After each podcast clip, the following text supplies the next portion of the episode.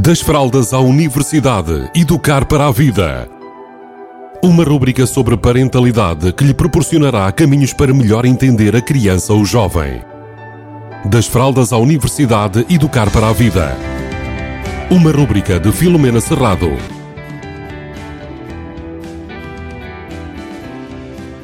Olá, bem-vindos, bem-vindas. Hoje vamos falar da ansiedade. A ansiedade é a ansiedade extrema, desequilibrada, é um fenómeno que tem vindo a crescer ao longo dos tempos, ao longo dos anos, tanto adultos como em crianças.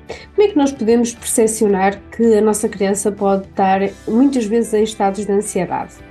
Quando esta criança começa a queixar-se muito de dores de barriga, dores de cabeça, às vezes sem nós conseguirmos perceber nem clinicamente nem em casa as razões pelas quais isto pode estar a acontecer, uh, ficarem muito irritadas e fazerem birras sem qualquer lógica, uh, comer muito ou comer pouco, dormir mal, são tudo sintomas que podem estar associados à ansiedade. E a primeira pergunta que se calhar nós pais educadores podemos fazer é como é que nós gerimos a nossa própria ansiedade?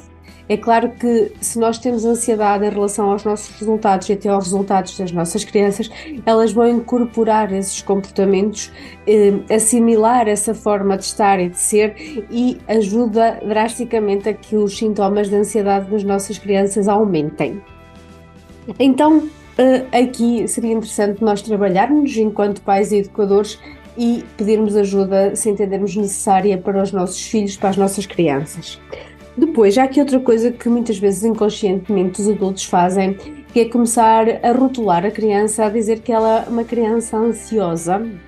E é claro que se nós usarmos isto com alguma frequência, o que é que vai acontecer à criança? Ela vai começar a validar que os comportamentos que tem, a forma como se sente, efetivamente é de uma criança ansiosa. Então, nós vamos estar a potenciar isto. Então, nós podemos aqui ter um papel preponderante de deixar de dizer que a nossa criança é ansiosa. O que realmente pode ajudar é nós termos uma boa conversa sobre o que é que é a ansiedade e como é que ela se manifesta e quais são os pensamentos um, e aquilo que lhe traz ansiedade. É claro que para nós conseguirmos ter esta boa conversa, nós temos que trabalhar muito bem a nossa capacidade de ouvir, perceber e evitar julgar.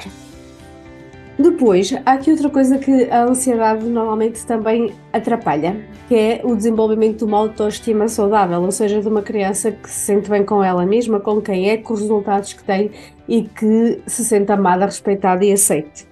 Então, aqui é importante nós percebermos as necessidades das nossas crianças. Quando eu estou a falar de necessidades, eu não estou a falar de necessidades de comer, vestir, eh, necessidades básicas. Eu estou a falar daquelas necessidades que muitas vezes elas são eh, manifestadas de uma forma mais, eh, digamos, camuflada. Como, por exemplo, nós temos uma, uma, criança que necessita muito de ligação e pertença, então se calhar precisa de mais atenção que outra criança. Uma criança, por exemplo, precisa muito de sentir que consegue chegar aos resultados e que é reconhecida.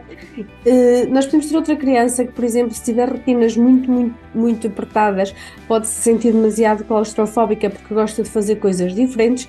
E podemos ter o contrário, que é crianças que gostam de ter uma rotina mais. Uh, clássica e que nós, enquanto pais e educadores, temos tendência a sermos um bocadinho mais uh, improvi improvisar mais. Então, perceber as necessidades e como elas, estão como elas estão a ser satisfeitas ou não pode ajudar aqui a trabalhar a autoestima e, consecutivamente, a ansiedade. E por último, e não menos importante, nós podemos também ensinar as nossas crianças a gerir pensamento. Muitas vezes os nossos pensamentos são irreais, são pensamentos que nós criamos dentro da nossa cabeça, que às vezes estamos a fazer hum, pensamentos com cenários daquilo que pode vir a acontecer. Existem montes de pensamentos que nos podem trazer ansiedade. Então, falarmos com a nossa criança sobre quais são os pensamentos que lhe podem trazer ansiedade ou que ela consegue percepcionar como sendo pensamentos que lhe trazem ansiedade, nós podemos assim ajudá-la a perceber que esses pensamentos nem sempre são verdadeiros, ou seja, correspondem à realidade, e gerir, e a partir daí gerir melhor esses pensamentos. E como os pensamentos influenciam as emoções, então esses pensamentos vão ser muito interessantes se forem geridos e se forem percepcionados para chegar à gestão emocional. E por hoje me despeço. Beijinhos a todos e a todas. Das fraldas à universidade, educar para a vida. Uma rúbrica sobre parentalidade que lhe proporcionará caminhos para melhor entender a criança ou jovem. Das fraldas à universidade, educar para a vida. Uma rúbrica de Filomena Serrado.